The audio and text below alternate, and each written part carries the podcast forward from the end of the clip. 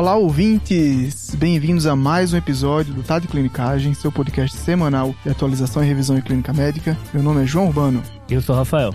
Estamos aqui para mais um assunto neurológico, né, Rafa? É, Joca, se você tá aqui, acho que o nosso ouvinte já, já espera alguma coisa na neuro, né? Isso aí. Dessa vez vamos falar de uma, de uma sub-área da neurologia que acho que a gente falou pouco aqui no TDC, né, até hoje. Distúrbio de movimento. Distúrbios de movimento. Vai falar um pouco sobre avaliação dos tremores, né? Os tremores. Você tá descansado, cara? Tô, tranquilo. Tá? Voltou tranquilo. de férias Tava bem? de férias. Graças a Deus. Maravilha. E antes de começar o episódio, Joca, primeiro queria agradecer aí todo mundo que foi no Congresso Brasileiro de Clínica Médica, lá no estande do TDC, em Balneário Camboriú, e também no COBEM, o Congresso de Educação Médica, que a gente tava com um stand lá em Fortaleza também. E, Joca, assim, pô, o carinho da, do pessoal foi, foi gigante, assim. Você me perguntou, entrando aqui no estudo, você falou, e aí, como é que foi lá? Cara, assim, incrível. A gente nunca imaginava que ia receber tanta, tanto carinho do pessoal e estamos motivados aí para continuar fazendo os conteúdos para disseminar aí pelo país. Boa, Rafa. É realmente essa a melhor parte, né, de, do trabalho que a gente faz aqui, a gente se, se bota tanto carinho aqui dentro, né? É Fiquei com pena de não poder, de não poder ter ido, né? Nenhum próxima dos dois, mas na próxima eu vou, se a residência me liberar. É, falando em residência, você é R3 aqui da, do HC da USP, né? E nosso ouvinte já tá acostumado aqui no podcast em ouvir você falar de- sobre neuro, mas também lá no Guia TDC, né, Joca? Isso aí, Rafa. Fiz bastante coisa lá no guia. O que, que você fez?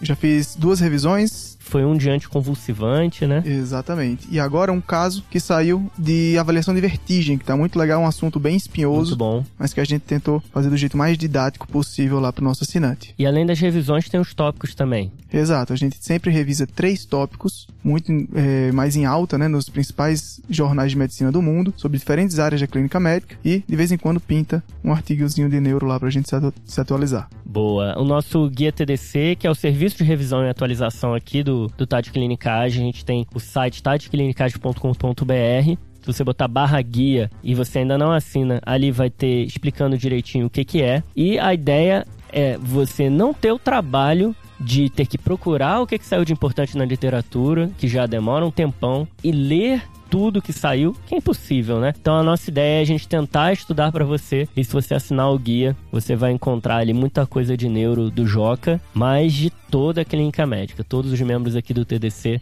fazem tópicos lá no guia. Tudo bem mastigadinho. Em formato de texto e áudio, né? Bom Exatamente. lembrar isso, né, Joca? E algumas vezes vídeo, né? E algumas vezes vídeo também.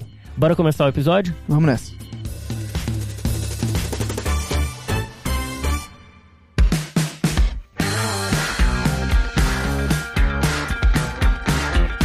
Joca, então para esquematizar aqui o episódio, a gente vai falar de três casos clínicos. Três casos clínicos de tremor. Só que antes de entrar nesses três casos, eu queria primeiro uma definição do que, que é tremor e mais ou menos ali o que, que causa um tremor, como que a gente parte ali para pensar na investigação. Então, o que, que é um tremor, Joca? Então vamos lá, Rafa, começando do básico, né? Então vamos definir o que é o tremor, que é o movimento involuntário mais comum da prática clínica. Boa. Aqui, o tremor vai ser definido como um movimento involuntário de contrações rítmicas e um aspecto oscilatório, né? Ou seja, uma contração de músculos antagonistas e agonistas, formando um movimento involuntário que é caracterizado como nosso tremor. Legal. E é bom lembrar que todo mundo, em algum momento, dá uma tremida, né? Isso, é, Na exatamente. verdade, assim, a gente sempre tá tremendo um pouquinho, só que o tremor fisiológico, ele não costuma ser visível nem sintomático, né? Não incomoda, a não ser que seja em situações ali mais extremas, né? Em que ele tá exacerbado. Exatamente, vai comentar sobre isso também. Legal. E aqui, muitas coisas podem causar um tremor, né? E às vezes a gente não encontra a etiologia. A gente dá um nome para um padrão de tremor, né, Joca? Então, assim, um fenótipo de um tremor, ou então uma síndrome, um conjunto de sinais e sintomas. E aí, a partir desse padrão de manifestações, dá pra gente estudar sobre ele e aí descobrir qual é a epidemiologia, o tratamento, o prognóstico, né? Dando um exemplo ali, o tremor essencial, né, que a gente já vai comentar, é, é como se fosse uma enxaqueca, né? A própria síndrome é a doença em si. Exatamente.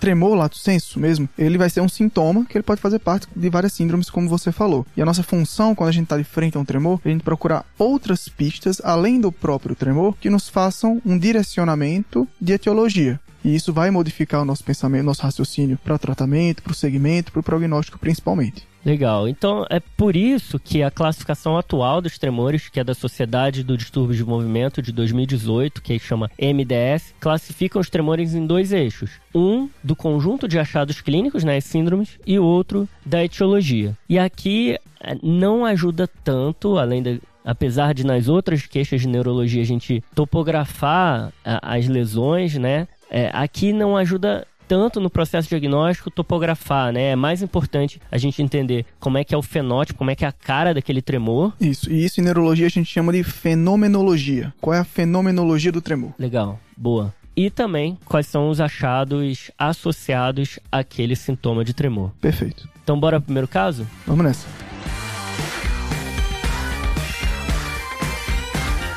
Joca, o primeiro caso é do Paulo Henrique, de 24 anos, tá? Ele é estudante de medicina e ele chegou no seu consultório porque ele falou que tá tremendo nas mãos. O tremor é bilateral. Ele notou que estava treinando uma sutura há um mês atrás, ele começou a tremer muito. E o tremor também aparece quando ele está comendo, é, utilizando o talher para chegar na boca. No exame físico, você notou que o tremor ele é contra a gravidade, tá? Quando ele estende os braços.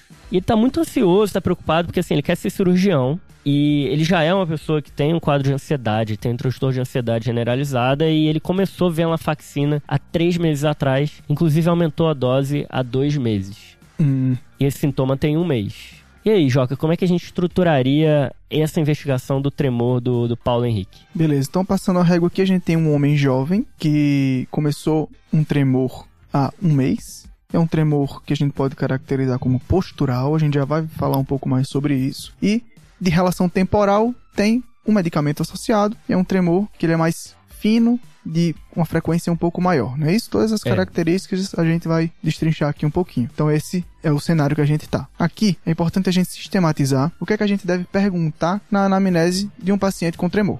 Tô começando pela história, né? O que, que a gente tem que perguntar, Joca? Isso, na história aqui a gente tem alguns pontos principais, entre eles a idade de início, que é Tá. muito importante, a evolução dos sintomas, se ele se manteve estável, se ele vem piorando, se ele é intermitente, Beleza. doenças associadas do meu paciente, história familiar, que é importantíssimo nessa, nessa, nessa investigação, a gente já vai falar por quê. E outra coisa importante na amnésia de tremor, que não aparece muito em outros sintomas, é, por exemplo, qual é a resposta desse tremor quando o paciente ingere álcool, se ele ingerir álcool, por exemplo. Legal. Então, algumas perguntas elas caracterizam a queixa, né? E outras já são mais direcionadas pensando em algumas etiologias, né? Se guiando para uma hipótese que você pensou. É, você está falando aí sobre é, perguntar a história familiar, porque existem alguns tipos de tremores que têm associação, né? O mais famoso tremor essencial. E melhorar com álcool, que também é uma característica do tremor essencial, né? E além da, da história, o, como é que a gente caracteriza o tremor, Joca? Porque assim, é, se a gente for fazer um algoritmo de tremor,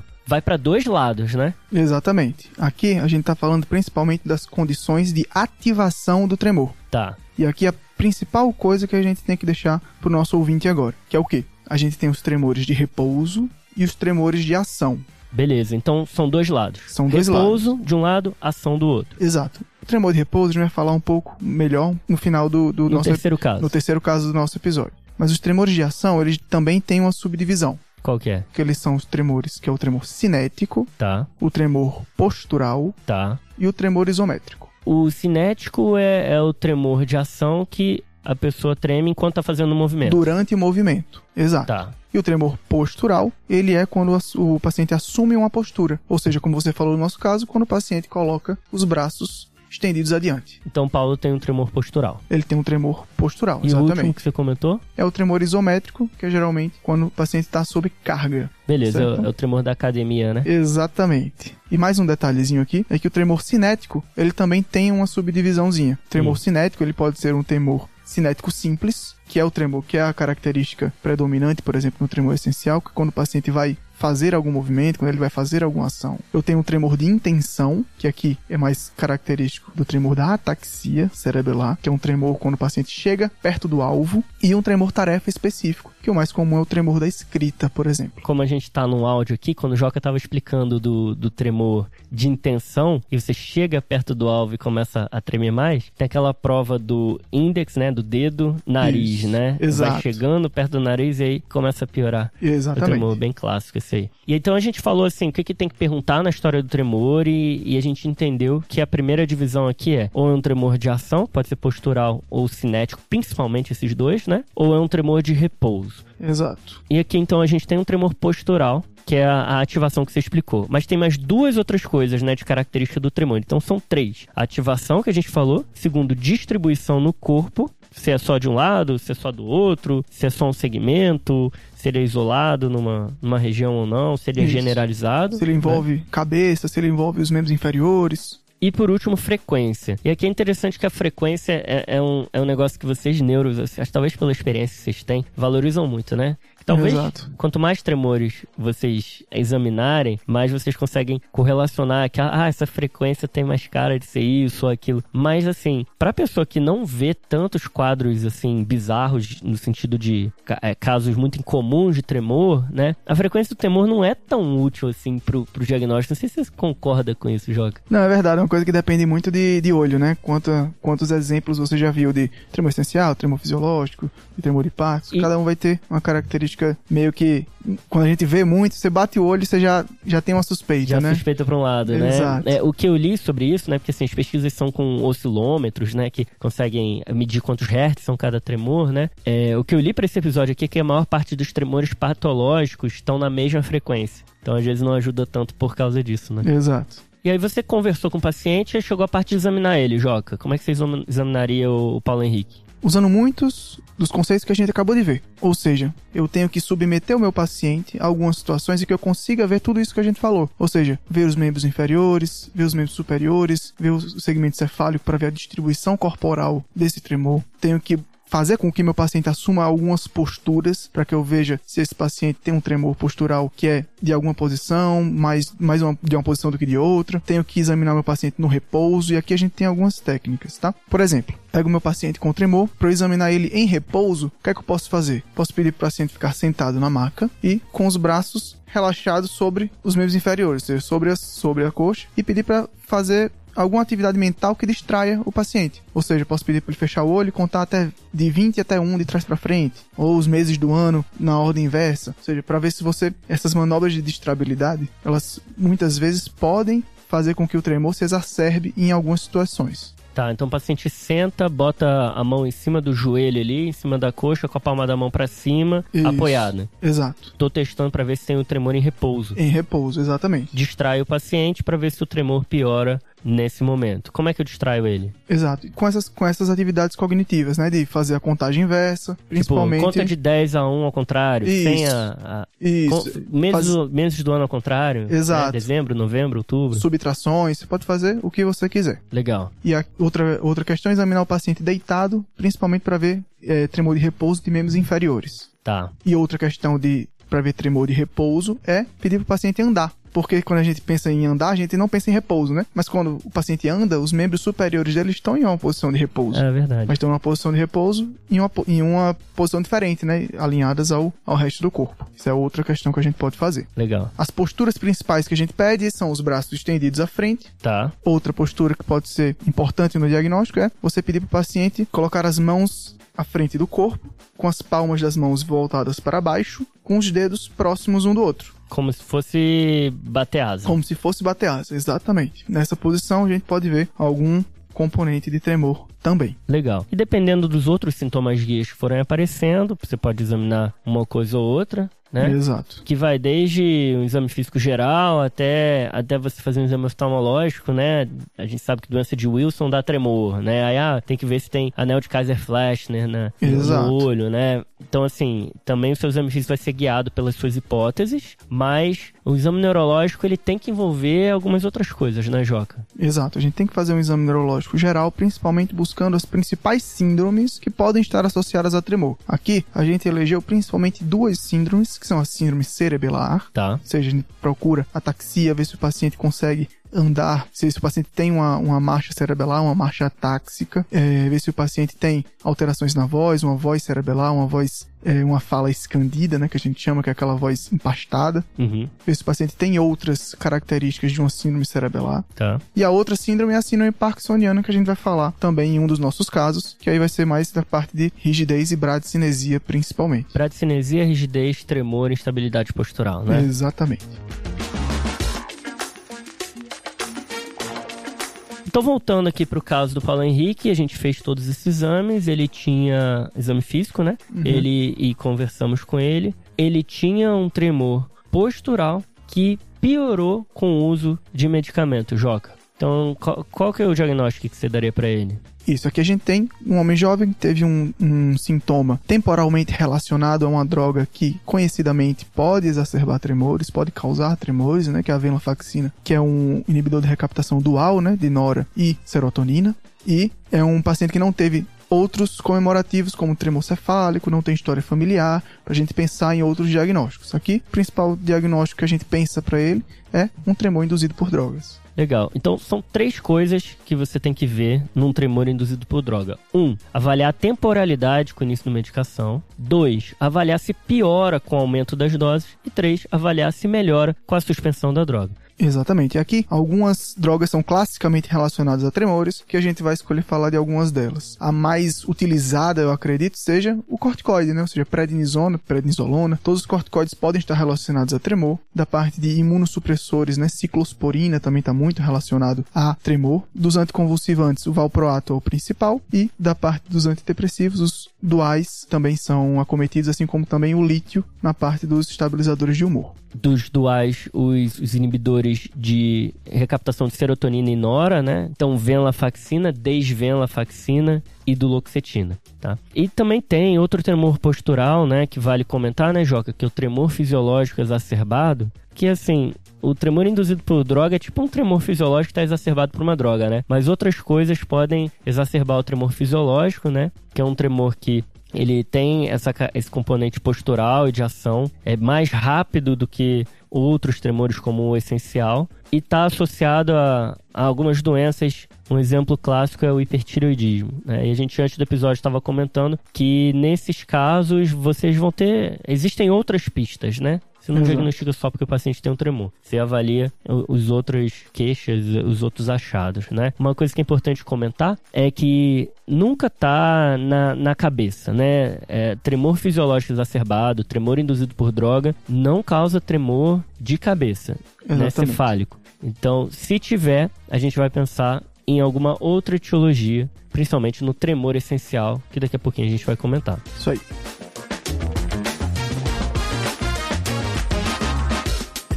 E indo aqui pro segundo caso, Joca, chega uma mulher, a Jeane, tem 69 anos, e ela tá com tremor nas mãos, em ambos os braços. Ela falou que notou quando tava tomando chá dela, quando tava com dificuldade de destrancar a porta de casa com a chave. Ela disse que já tem há muitos anos esse tremor, não incomodava muito. Sabe nem dizer direito quanto tempo tem, mas deve ter uns 20 anos que ela tem. E foi piorando gradualmente, agora ao ponto de incomodar ela e dela às vezes não conseguir fazer algumas funções, inclusive. O tremor é bilateral, é pior na postura com os braços estendidos e as mãos para baixo, essa que você explicou, e ela não tem outros sintomas. E aí, Joca? Então aqui a gente está falando do principal diagnóstico, talvez que chegue no consultório, né? Esse aqui é um caso que a gente tem um tremor, principalmente de ação, não é isso? E um tremor cinético e postural. Ela tem um, ela tem um tremor que se exacerba na postura e um tremor que impede algumas atividades, né? Ou seja, que está incomodando ela. Ou seja, isso de incomodar, de impedir algumas atividades é uma característica dos tremores de ação,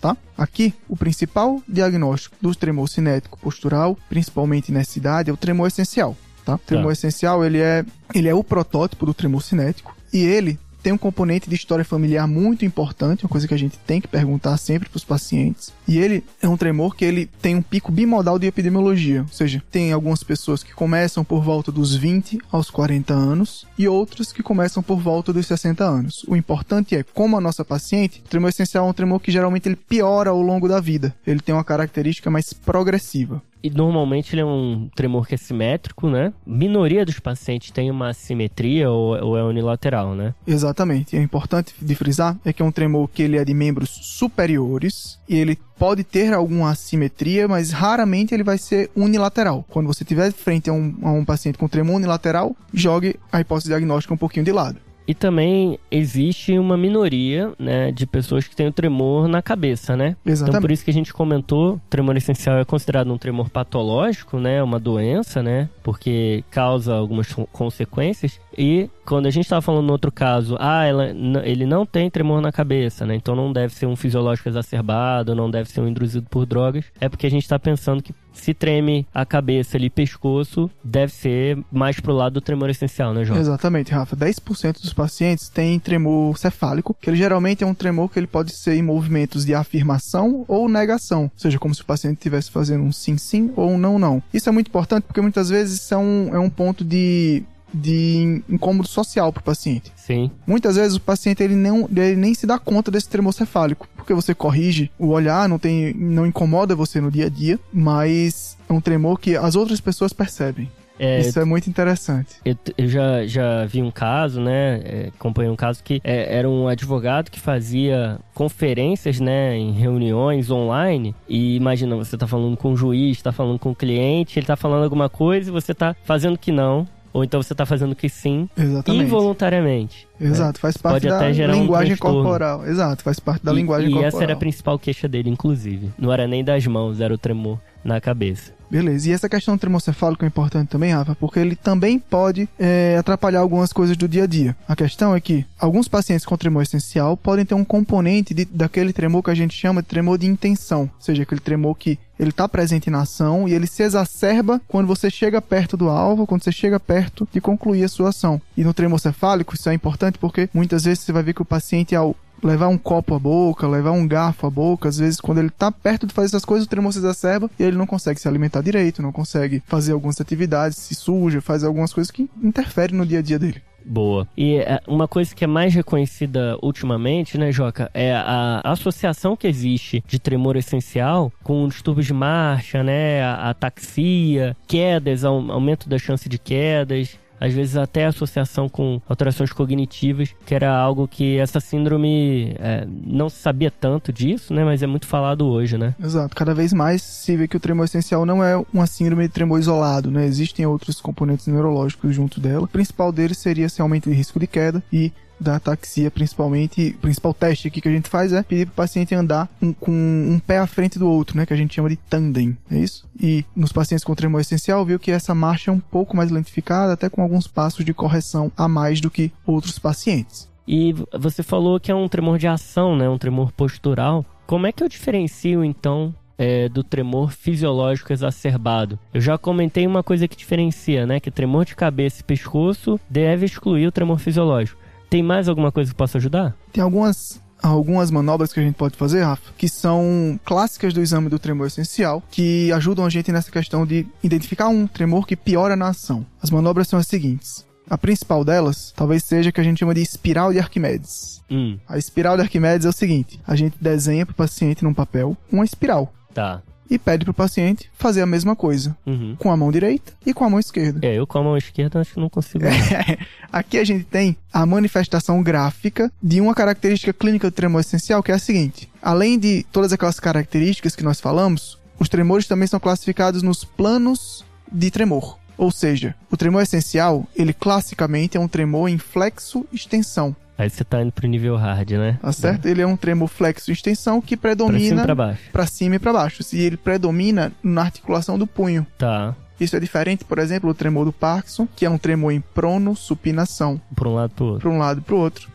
ele predomina mais nas metacarpofalangianas. E é diferente do tremor do Wilson, que é mais no cotovelo. Cada doença vai ter sua característica. Quando você falou flexo extensão, é como se você estivesse fazendo assim, ó, vem cá, né? Isso, e, exato. E o tremor do Parkinson que você falou é, é, é como se fosse o mais ou menos, mais ou menos, né? Isso, exatamente. Como se estivesse fazendo assim é pra uma pessoa, né? Mais ou menos. Que é o clássico contar moedas, né? Tá, legal. Beleza? Aqui o tremor essencial, então, vai ser em flexo extensão. Isso vai ter uma expressão gráfica na nossa espiral, ou seja, quando o paciente começa a fazer a espiral, o tremor faz com que a espiral dele tenha ondulações que obedecem um eixo. Hum, boa. Entende? Isso aí a gente pode até publicar no nosso Instagram, a gente tem alguns exemplos gráficos disso, tá? Para o nosso ouvinte. Legal. E a gente vai ver que com a mão ele faz uma espiral que tem um eixo para um lado e com a outra mão o eixo é para o outro lado, como se fosse um relógio, por exemplo. Se fosse das duas às 8 horas e o outro das 11 às 4 horas, por exemplo. Muito e fica bom. Isso aí. Outra coisa que a gente pode pedir para fazer é pedir para o paciente desenhar uma linha reta. A gente vai ver as ondulações em flexo extensão, né? Vai virar uma onda. vai virar uma onda. E outras questões de ação que a gente pode pedir é uma manobra clássica que a gente chama de transferência de copos. Ou seja, você dá dois copos pro paciente, dois copos descartáveis, por exemplo, em cima de uma pia, né, para não molhar o consultório. Aí você pede pro paciente transferir a- o conteúdo de água de um copo pro outro. Uhum. E esse tipo de ação piora muito o, o tremor. E isso faz com que o paciente derrame muita água, tudo, e é uma coisa que você vê que claramente o, pio- o tremor piora durante a ação. Muito bom, muito bom. Tem duas outras características da história, né? Que a gente falou no primeiro caso, que é melhorar com álcool. É, isso é uma questão que não é tão, não é tão específica, né? Muitos tremores podem melhorar com álcool, mas Tá. o tremor essencial classicamente associado melhora com álcool. E a história familiar, né? Exato, que é muito forte no tremor essencial. E rapidamente, tratamento, Joca. Qual é a primeira linha? Então, a primeira linha a gente vai sempre começar com opções medicamentosas, tá? O tratamento, é importante de de dizer isso, você vai instituir um tratamento se o paciente quiser. Muitas vezes o paciente tem um tremor essencial que não atrapalha a vida dele, ele pode escolher não tratar. Aí porque é um o- tratamento sintomático. É sintomático, né? Então, Exato. assim, se ele não tiver, não se incomodar com o sinal que você tá vendo do tremor, ele não tem sintoma, ou é um sintoma que não incomoda ele, a gente não trata, porque o nosso próprio tratamento pode se tornar o problema, né? Exatamente. E as drogas de primeira linha aqui vão ser duas. O propranolol, que é Tá. um beta-bloqueador, e a primidona, tá certo? Primidona, que é um remédio mais conhecido, né? É, é um derivado ali do, do bar- de barbitúricos, né? Isso, ele é da família do fenobarbital. Ele é um, um anticonvulsivante, né? Que é da família do... que é um gabaérgico, né? Ele é da família do fenobarbital. E vale sempre alinhar a expectativa com o paciente que é, esses remédios eles não vão tirar completamente o tremor essencial, né? Eles Exatamente. melhoram, mas não resolvem o problema. Exato. Muitas vezes eles podem melhorar até entre 30% e 50%, de acordo com os dados da literatura. E se o tremor for muito discreto, ele pode até resolver completamente o tremor. Mas os pacientes que têm tremor muito discreto, muitas vezes nem querem ser tratados, Tá. a não ser que façam uma atividade que realmente qualquer mínimo tremor interfira. Legal, então fechando aqui o tremor essencial. Tem alguma coisa que você quer comentar mais, Joca? Só uma coisinha que a gente esqueceu de comentar na parte de exame físico. Aqui, uma questão interessante na postura dos pacientes com tremor essencial é que quando ele assume aquela postura que a gente falou de bater asa, né? Tá. Ou seja, um dedo à frente do outro, com as palmas voltadas para baixo, né? As mãos à frente do corpo. O tremor essencial tem uma característica que é ele ser fora de fase. Como assim? O que é que quer dizer isso? Ou seja, quando o meu tremor em- ele não é em flexo extensão, quando a gente, como a gente comentou, quando uma mão minha tá subindo, a outra tá descendo. Tá. Ou seja, fica movimentos contrários. Hum, Aqui, isso é clinicamente importante porque muitas vezes os pacientes eles têm aquela dificuldade, por exemplo, de comer, de beber água, de, de fazer atividades como essa. E, por exemplo, quando os pacientes vão beber alguma coisa, eles muitas vezes pegam o copo com as duas mãos. Porque essa característica de ser fora de fase diminui a oscilação do objeto e permite você fazer a ação com mais cautela. é como se um lado equilibrasse o outro, Isso, né? um movimento cancela o outro e o movimento, a oscilação do copo, por exemplo, fica menor. Entendi. Então bora pro último caso aqui, Joca. Vamos nessa. O terceiro caso é o Marcelo. Ele tem 70 anos, ele vem no consultório com um tremor na mão direita e no braço direito. Começou nos últimos três meses. A esposa falou que já tem mais tempo, tá? Deve ter uns 6, 8 meses, mas ele notou nos últimos três e é um tremor que aparece quando o braço tá relaxado, tá parado. Ele tá caminhando, o tremor aparece. Não atrapalha ele a comer o bebê, mas ele já tá com alguma dificuldade em abotoar a camisa. E no exame físico, você examina é um tremor que é em repouso, que quando faz um movimento, ele desaparece e aí coloca contra a gravidade com o braço estendido, ele desaparece por um tempo, mas depois ele volta Hum. ali a tremer, como se fosse ali um mais ou menos que a gente já comentou. O restante do exame neurológico, você identifica que ele tá com uma lentidão dos movimentos. Quando você pede para ele abrir e fechar as mãos rápido, o movimento vai ficando mais lento e de menor amplitude, que é a bradicinesia, e o tremor piora quando ele caminha. E aí, Joca, como é que a gente representa esse problema? Então, representando aqui, a gente tem um paciente idoso com um tremor associado a uma síndrome parkinsoniana, é isso? Ou seja, a gente tem a bradicinesia, que é a característica primordial aí necessária para a gente começar a pensar na síndrome parkinsoniana, e a gente tem o tremor de repouso, que é o tremor clássico do parkinsonismo, tá? Aqui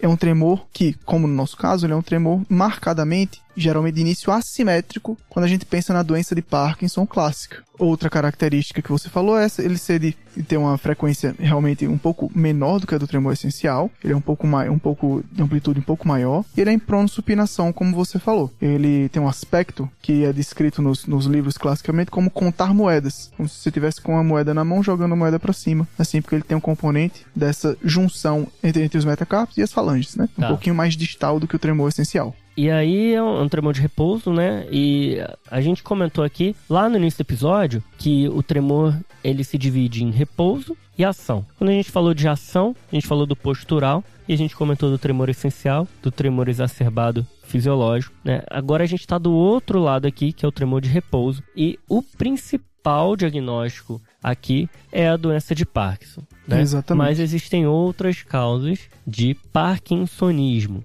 que é isso que você falou, associação com outros componentes da síndrome, que é bradicinesia, tremor, rigidez, instabilidade postural. A gente tem algumas outras doenças, além da doença de Parkinson, pode levar, né, a parkinsonismo, né, que a gente pode chamar até de Parkinson Plus, né? A gente podia fazer um episódio de Parkinson, né, Joca? Tá vamos fazer, aqui. vamos fazer. Então lembrar aqui da paralisia supranuclear progressiva, degeneração córtico-basal, atrofia de múltiplos sistemas e a demência com corpos de Levy, Levy. São, os, são os parkinsonismos atípicos clássicos. Mas tem drogas também aqui que levam ao parkinsonismo, né, Joca? Exato. E aqui tem um pulo do gato que a gente importante pra gente lembrar do começo do episódio. A gente pode ter tremores induzidos por drogas. Tá. Quando a gente falou lá no início do, do episódio, a gente falou dos tremores de ação induzidos por drogas. Quando a gente fala dos tremores de repouso induzidos por drogas, são mecanismos fisiopatológicos diferentes. Aqui, o tremor de repouso associado a drogas vai entrar na parte dos par do parkinsonismo medicamentoso principalmente que ele pode ter um componente mais rígido cinético, mas ele também pode gerar um tremor de repouso, que é o tremor clássico do Parkinson que a gente tá, tá falando aqui. Que aí, como principais drogas, a gente tem aqui os antipsicóticos, né? É, entre outros. Exatamente. E aí o, o, principal representante são os antipsicóticos e, por exemplo, o de bloqueador de canal de cálcio, a flunarizina, é muito associada a Parkinson medicamentoso. Legal, bom lembrar que a flunarizina que o pessoal às vezes prescreve para vertigem, né? Isso. Uma questão interessante, Rafa, que você falou, é essa questão dele ter o tremor em repouso. Durante a ação de assumir a postura, o tremor desaparece e depois ele retorna. Isso tem um nome pra gente e é uma característica que a gente valoriza muito, que é o tremor ser reemergente. Ou seja, ele está presente no repouso. Quando você inicia uma ação, ele desaparece. E quando você assume a postura, logo depois ele volta a acontecer. Isso é uma característica muito associada ao tremor parkinsoniano, ao tremor da doença de Parkinson. Legal. E aí, falando aqui do tremor da doença de Parkinson, a gente já falou sobre a assimetria dele. Normalmente é mais de um lado do corpo do que outro. Começa por um membro e costuma cometer articulações distais, né? Como os dedos, né? Que você comentou, punhos. E raramente acomete a cabeça. Exatamente, mas ele pode sim ter um componente cefálico, principalmente de queixo, de mento, tá? E aqui é uma, uma diferença importante. O tremor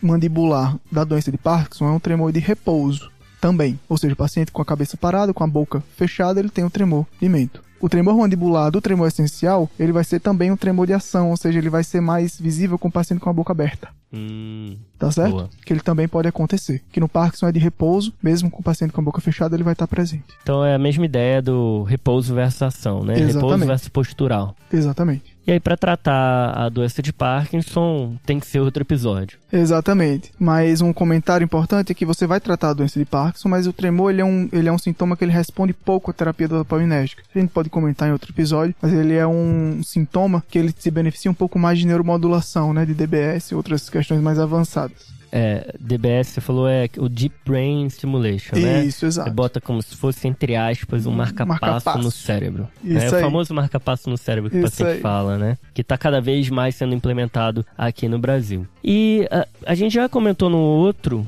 caso como diferenciar o tremor essencial de um tremor fisiológico exacerbado. Mas e aqui, Joca? Como é que a gente diferencia um tremor essencial de uma doença de Parkinson? Porque alguns tremores essenciais podem ter um componente de repouso em casos mais avançados.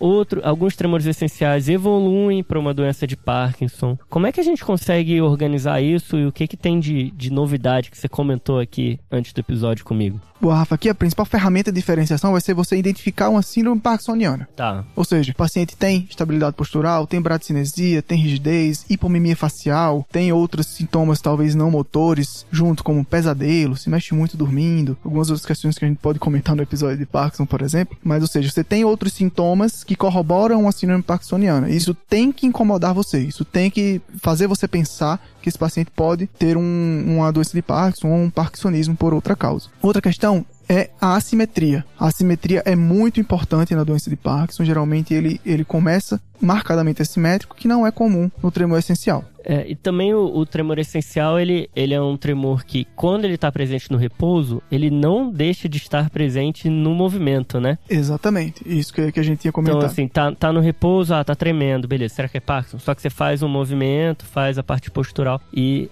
ele nenhum, em nenhum momento ele some. Exatamente. O tremor de, o tremor essencial é um tremor de ação. Então, quando você tá, se ele está presente no repouso, se você manda ele assumir uma postura, o tremor vai continuar existindo enquanto ele fizer o movimento. E o do Parkinson tem aquela característica de ser reemergente, como a gente explicou. E existe um negócio chamado tremor essencial plus, né, Joca? É algo um pouco até polêmico entre os neurologistas. Uh, o tremor essencial plus, que é aquele tremor essencial que ele tem características atípicas. E aí tem que acompanhar esse paciente, tem que ficar de olho. Porque pode ser que ele evolua para a doença de Parkinson. E às vezes aqui cabe até fazer alguns exames complementares lá para avaliar as vias dopaminérgicas, né? O espectrodat. Exato. Que é um exame que é usado é, para investigação do, de parkinsonismo. Isso aí, beleza. E algumas dessas características que você falou, né? Tem declínio cognitivo, distonia, ataxia mais marcada. Todas essas questões são alertas pra gente. Sinais de alerta que pode não ser tremor essencial. Isso, exatamente. E aí caminha para o especialista aí de distúrbio do movimento que, é, que maneja isso um pouco melhor. Legal. E aqui no TDC a gente sempre compartilha, né, Joca, algumas experiências, né? Eu vou, vou compartilhar uma que aconteceu comigo. Primeiro dia que eu tava discutindo com os residentes da geriatria lá, lá na Unifesp, chegou uma paciente com um tremor de repouso, claramente de repouso assimétrico, tá? E, e na hora da discussão, eu me ancorei com alguma informação, alguma coisa que eu vi, que eu comecei a achar que era um tremor essencial que, que tinha um componente de repouso. Tava meio estranho. É. E aí eu fiquei com aquilo na cabeça e um abraço até pro Moisés, tá? Que é residente que atendeu. Eu percebi que os residentes estavam. não estavam concordando tanto. Né? E aí eu fui para casa estudar. Falei, cara, não é possível. E aí quando eu fui estudar, é, ficou muito claro para mim que era um tremor parkinsoniano, sabe? Sim. Só que assim, eram coisas que eu já tinha alguma vez na vida estudado. E eu fiquei pensando, eu fiquei duas semanas, Joca, pensando assim, cara, por que que eu me ancorei achando que era um tremor essencial com componente de repouso? E aí, cara, me bateu um negócio que eu tava com uma pessoa próxima que o neurologista considerou que tinha tremor essencial e o neurologista considerou que tinha um tremor essencial plus. E tava uhum. suspeitando de Parkinson. Entendi. Então você entende que a minha negação quanto a, a, um possível diagnóstico de uma pessoa que eu estava envolvido afetivamente, né? Uhum. Me, fez, me refletiu em como eu raciocinei num outro caso. E eu errei o diagnóstico, né? É claro que foi um erro sem dano ao paciente, e a gente reviu ele uma semana depois e, e, fomos acompanhando, né? Mas a gente sempre fala sobre o processo de raciocínio diagnóstico aqui no, no TDC, e esse foi um caso que me marcou muito, queria dividir. Foi interessante. Porque é, foi um caso em que eu me ancorei a uma formação é, é, que estava errada. Uhum fiz um fechamento prematuro de um diagnóstico. É claro que, como, como geriatra, como bom clínico, a gente sempre fala assim: ah, vamos, vamos acompanhar para ter certeza, né? A gente nunca... Exatamente. Mas, no final das contas, se desenvolveu, ficou mais claro ainda que era um tremor parkinsoniano. E eu até nem tô mais acompanhando o caso, não sei exatamente se fechou doença de Parkinson. Mas por isso que é importante a gente fazer esse processo aqui de, de aprendizado no TDC, pra gente ter esse pensamento bem analítico, né? A gente levantar as hipóteses, a gente tentar validar as hipóteses, refletir sobre as hipóteses e fica aí minha, meu, meu exemplo de, de como às vezes a gente vai num caminho errado, mas dá sempre pra gente acertar o, o caminho se a gente refletir sobre o caminho que a gente tomou. Exatamente, as famosas sandálias de humildade. É, pode ser. E aí, Joca, para fechar o episódio aqui, já que a gente falou dos é, de três casos muito importantes, né? Existem outros tipos de tremores, né? A gente comentou durante o episódio, dentro do tremor de ação, aquele tremor que é o de intenção, que é o que piora quando vai chegando no alvo ali, né? O dedo chegando perto do nariz, vai piorando, que é um tremor de característica cerebelar, né? Isso. Mas esse tremor raramente vem isoladamente com o tremor, né? Tem outras coisas. Tem uma síndrome cerebelar junto, né? Exatamente. E tem alguns outros tipos de tremores que são menos importantes para a prática clínica porque são menos são mais um pouco mais raros, né? Então a gente discorreu durante todo o episódio dos principais tipos de tremor, mas ficar sempre em mente que se chegar algum tremor estranho, existem outros tremores. Os principais aqui são o tremor distônico, Tá. que são associados a posições distônicas, né? Ou seja, o paciente tem um, um laterocolo, ou seja, uma distonia que faz com que o paciente fique com a posição lateral da cabeça e fica com um tremor cefálico, que melhora com alguns truques sensitivos, piora com algumas posições, tem algumas pistas diagnósticas. Tá. Tem um tremor neuropático também, que é o tremor associado a neuropatias periféricas, tá? Que geralmente vai ter uma fraqueza associada, uma hipoestesia, ou seja, uma síndrome de nervos, uma síndrome da, de nervos periféricos. E a gente tem também um tremor que é interessante, que é o tremor ortostático, que é um, o tremor de maior frequência que a gente tem, tá? E uma pessoa célebre aí que tem um tremor ortostático é a Angela Merkel. Sabe? Ah, é? É, muito, várias, vários vídeos de conferências internacionais, eventos que ela tá, você pode ver que quando ela assume a ortostase por um tempo mais prolongado, ela começa a ter um tremor de membros inferiores. É um tremor de difícil diagnóstico, tremor que muitas vezes a eletroneuromiografia ajuda a gente. Muito bom, Joca. Então vencemos os tremores? Vencemos. Vamos pros salves? Vamos pros salves.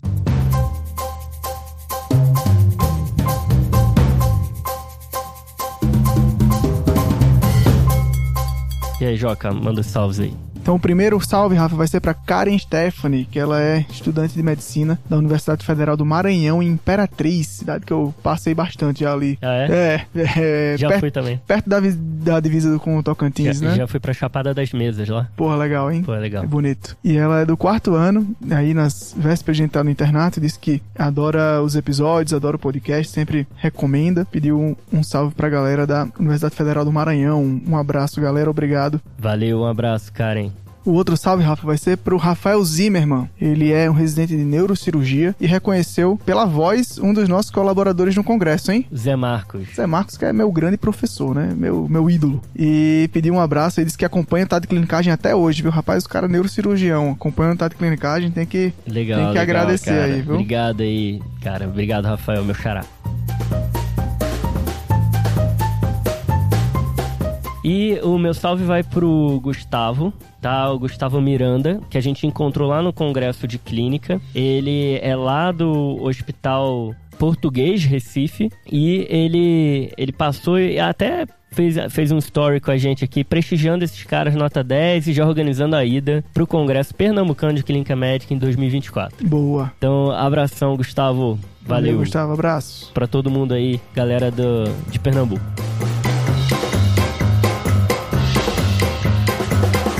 Fechou, Joca? Fechou, Rafa. Então, beleza, cara. Obrigado Valeu, aí. obrigadão. Falou, pessoal. Falou. Sigam a gente nas redes sociais, Instagram, Twitter.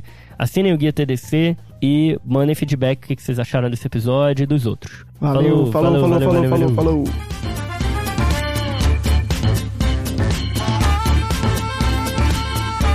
Esse podcast tem como objetivo educação médica. Não utilize como recomendação. Para isso, procure o seu médico.